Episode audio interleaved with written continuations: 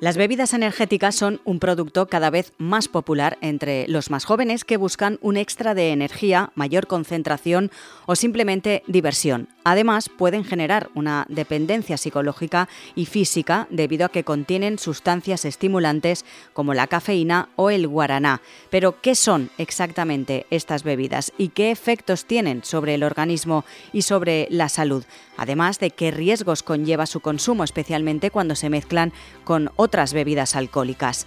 Hoy en Plaza al Día están los jóvenes enganchados a estas bebidas energéticas.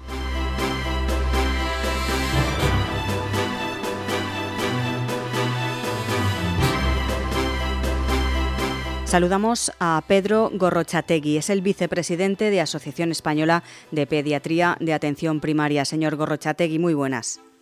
Muy buenas, sí.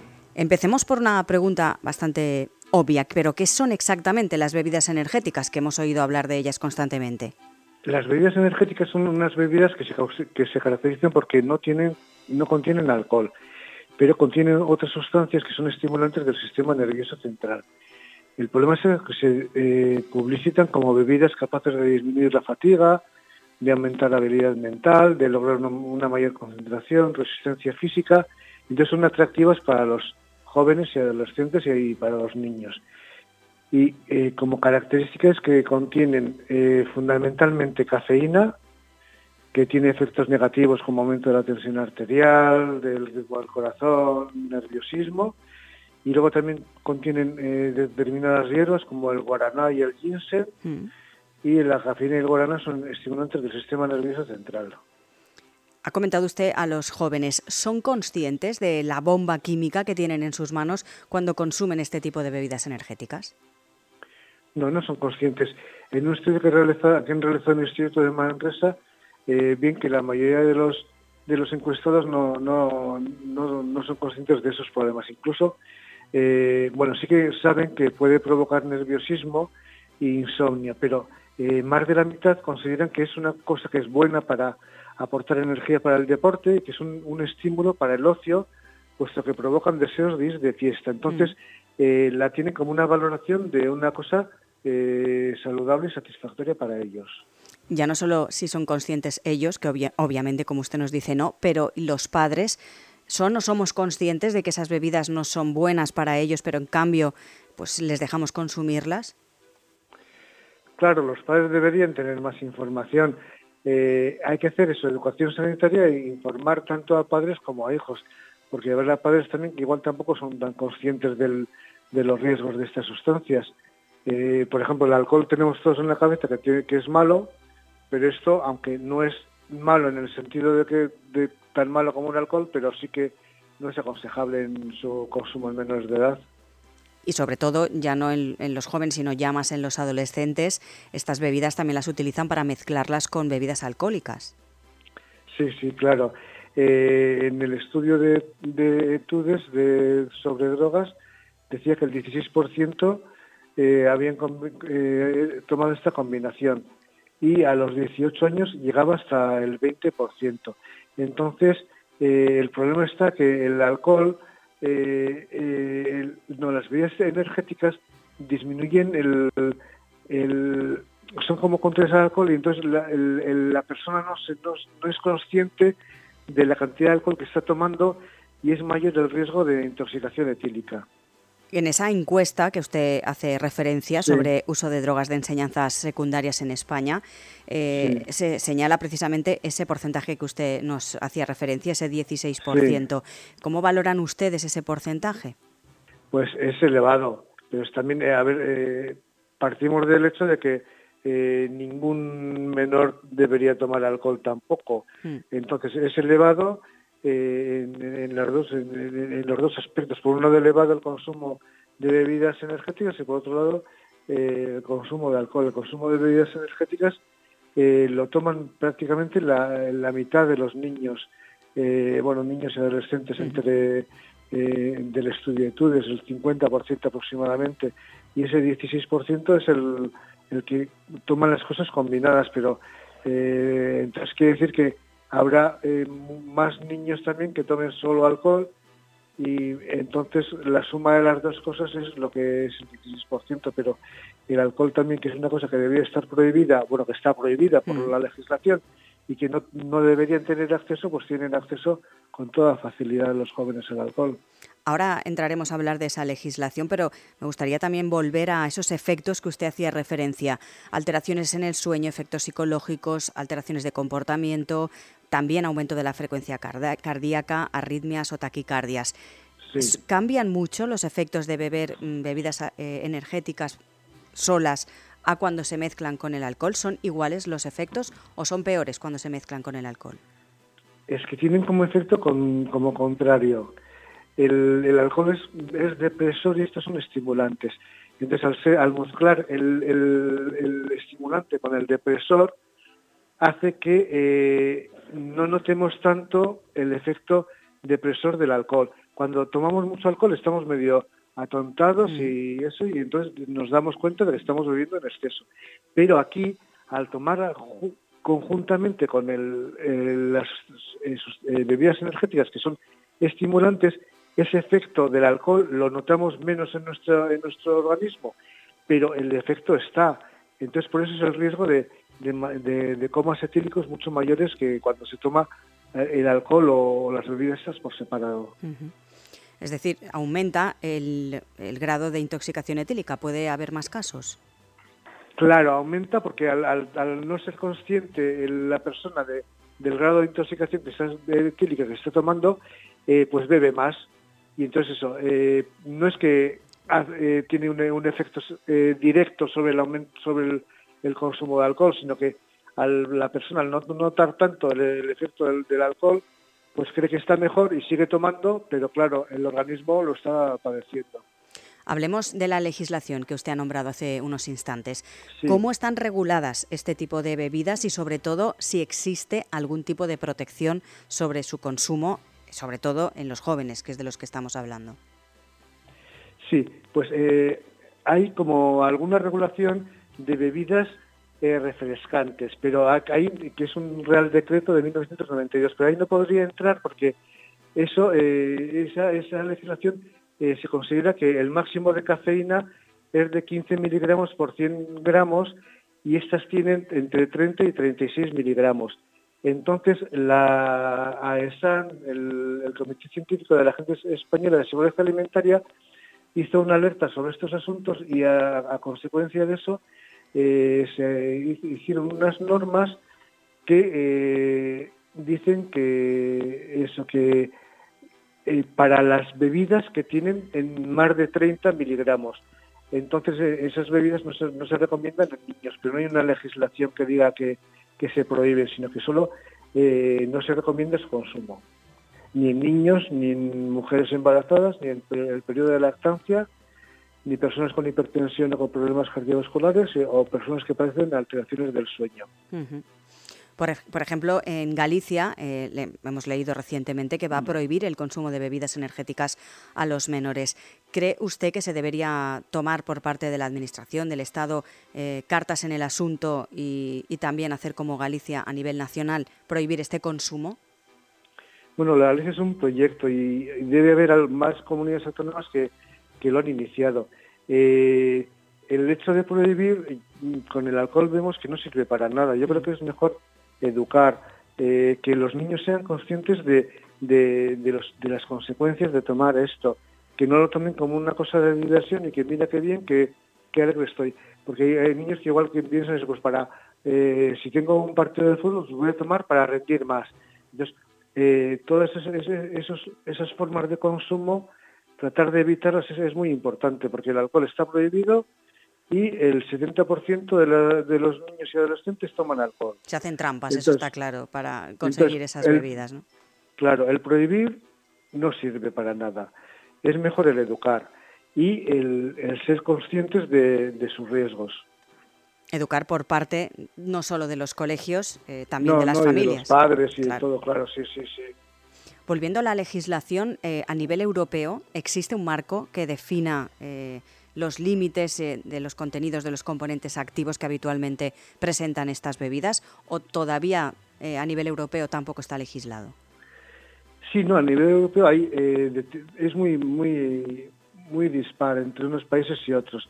Eh, por ejemplo, Alemania, Suiza y Dinamarca cuentan con una legislación que dice las cantidades que tienen que tener, pero bueno, son cantidades que son equiparables a, lo que tenemos aquí, porque eh, de cafeína, por ejemplo, son 320 miligramos eh, por litro, que es lo mismo que 32 por 100, que es lo que tenemos aquí. Sí que hay algún país que ha, prohibido, por ejemplo, está prohibido en Polonia eh, desde el 2023 y, en Estonia, no, en Lituania y Letonia desde el 2014 y, 2016. Entonces, eso, sí que hay, países que han tomado unas medidas más drásticas de, prohibición y otros solo regular la cantidad que tienen que tener, como que es el caso de España. España también tiene regulado el número de, miligramos que tienen que tener las bebidas y que tiene que aparecer, hay alguna directiva europea que dice que tiene que aparecer eh, bien claro el, número de miligramos de, cafeína que tienen las bebidas. Por último, eh, vamos a quedarnos con algo ya más positivo. Eh, está claro que esas bebidas producen unos efectos, unos efectos estimulantes y unas consecuencias para la salud que no son buenas, pero también hay que decir que con dejar de tomarlos, esas de tomarlas en este caso, esas bebidas energéticas, desaparecen, ¿no? Esos efectos. Claro, si el efecto es más, es, como, si tomáramos eh, dos o tres cafés. Eh, medio litro de la lata equivale a dos cafés expresos. Entonces, eso, en el momento de dejar de tomar, eh, ya no, no, da, no causa problemas en el organismo. No es lo mismo que el alcohol, que el alcohol sí que va dañando el hígado y va dañando, va dañando otros órganos. No, estás en principio, eso es como si tomara alcohol, eh, café, pero bueno, tampoco damos café a los niños. Entonces, como no damos café, pues tampoco hay que darles esto. ¿Y por qué cree que ha surgido este boom, por llamarlo de alguna manera, de estas bebidas energéticas? No, es una cosa de marketing comercial, de las casas comerciales. Eh, les ponen nombres muy bonitos, unos envases muy bonitos, que son atractivos para los jóvenes y eh, les dan a entender que eso, que, van a estar mejor, que van a poder, poder ir de marcha mejor, que van a rendir más, que no van a tener sueño. Entonces, eso es como, yo cuando era joven, pues había gente que tomaba anfetaminas, ¿no? Para estudiar. Mm. Pues eso es un poco lo mismo, es tomar un, estimulante que siempre se ha tomado de una forma o de otra, pero ahora en esta forma de, de bebidas tan atractivas y tan eh, orientadas a, a los, a, los jóvenes, eh, pues eh, causan daño. Sí, sí, que se podría igual es regular eh, la publicidad y a qué horas se pueden dar y como si hay una regulación de la publicidad de, bebidas alcohólicas, regular la publicidad para que llegara menos a los niños y adolescentes, sí que lo veo como una cosa positiva dentro de, la campaña de, educación. Pues eh, Pedro Gorrochategui, vicepresidente de la Asociación Española de Pediatría de Atención Primaria. Gracias por acompañarnos. Gracias a vosotros. Un saludo.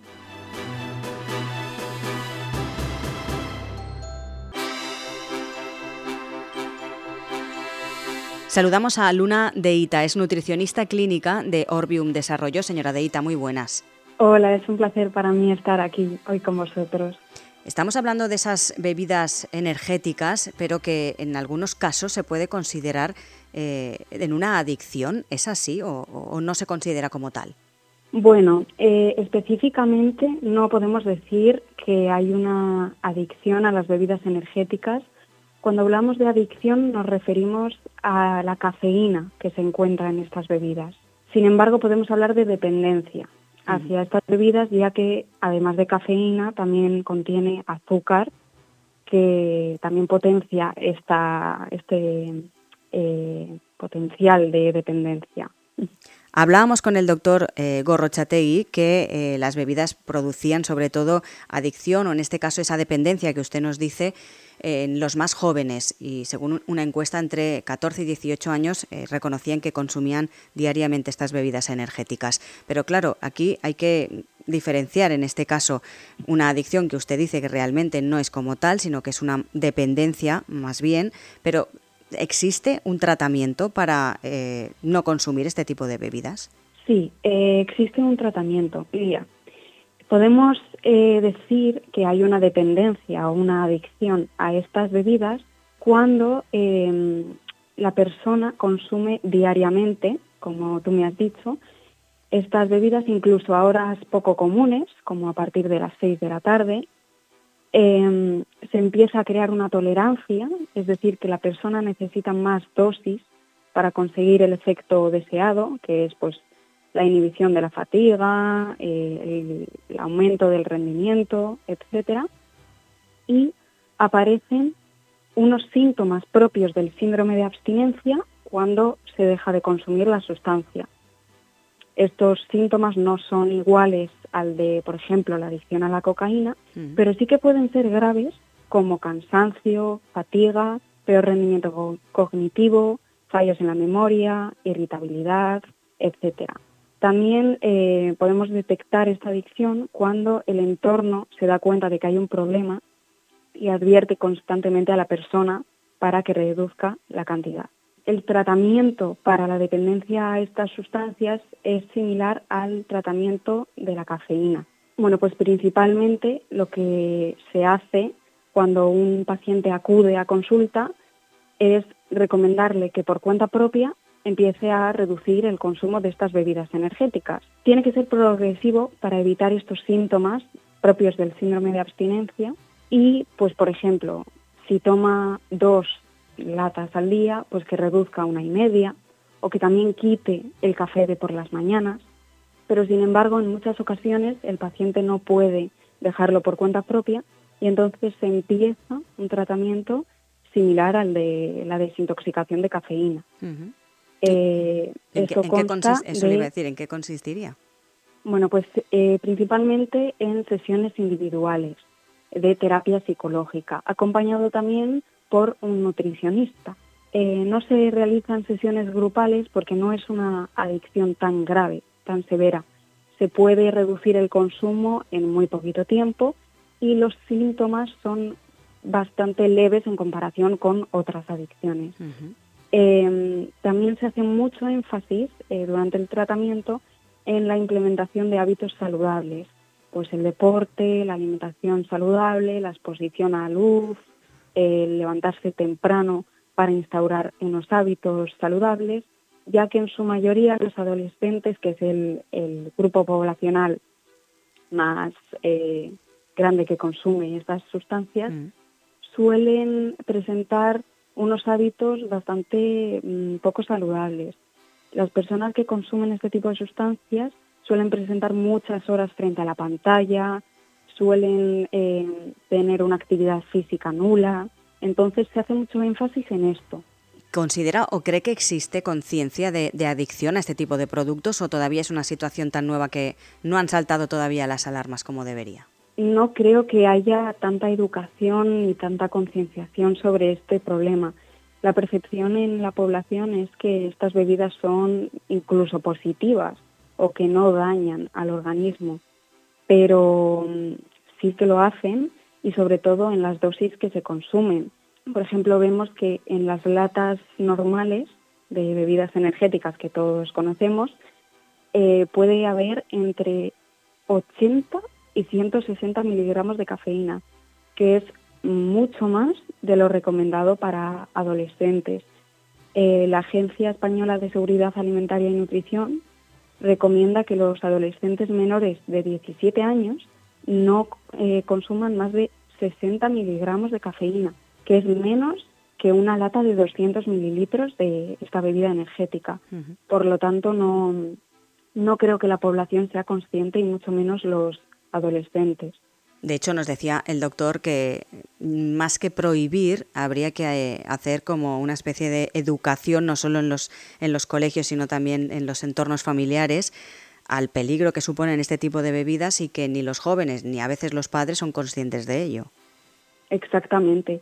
Yo creo que la prohibición no es la mejor medida eh, porque sí sirve para concienciar y reducir su consumo, pero eh, bajo mi opinión, yo lo que haría sería reformular los ingredientes de las bebidas o hacer talleres en los colegios y en los institutos para educar a la población sobre este consumo o incluso hacer cambios en la publicidad, ya que bueno pues eh, la gente joven está expuesta a publicidad de este tipo constantemente, no solo en la televisión sino en las redes sociales. Quizás también aquí hay otro peligro que va un poco unido, es decir, eh, normalmente los jóvenes, que son los que más consumen este tipo de bebidas, las beben solas, pero en muchas otras ocasiones, en muchas, eh, lo combinan con alcohol. Y ahí pues también entra en juego esa combinación que a veces los efectos, ya nos lo decía el doctor, son peores. Sí, exactamente.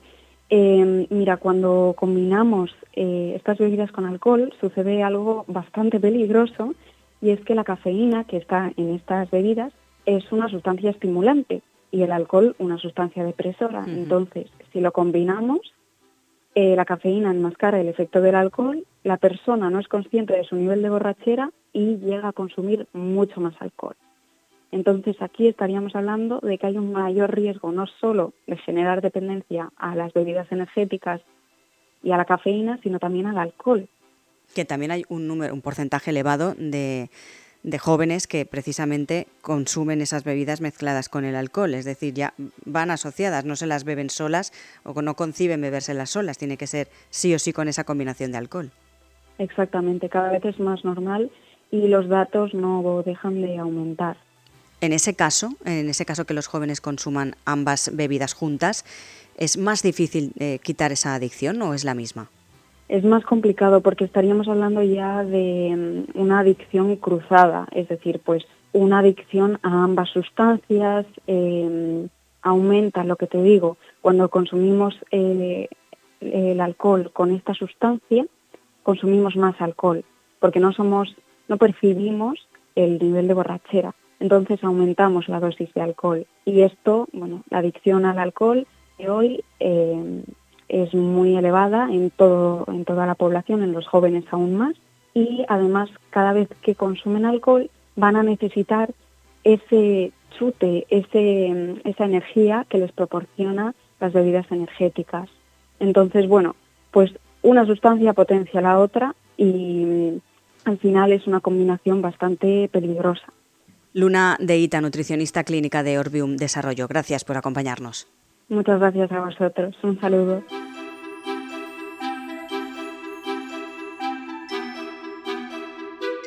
Alteraciones en el sueño y en el comportamiento, aumento de la frecuencia cardíaca y arritmias. Son algunos de los efectos que producen consumir bebidas energéticas. Los expertos consideran que no es una adicción como tal, sino más bien una dependencia a ese tipo de producto. La prohibición, también dicen los expertos, no es la mejor solución, sino más bien habría que regular la publicidad o una mejor educación a la población y sobre todo a los jóvenes.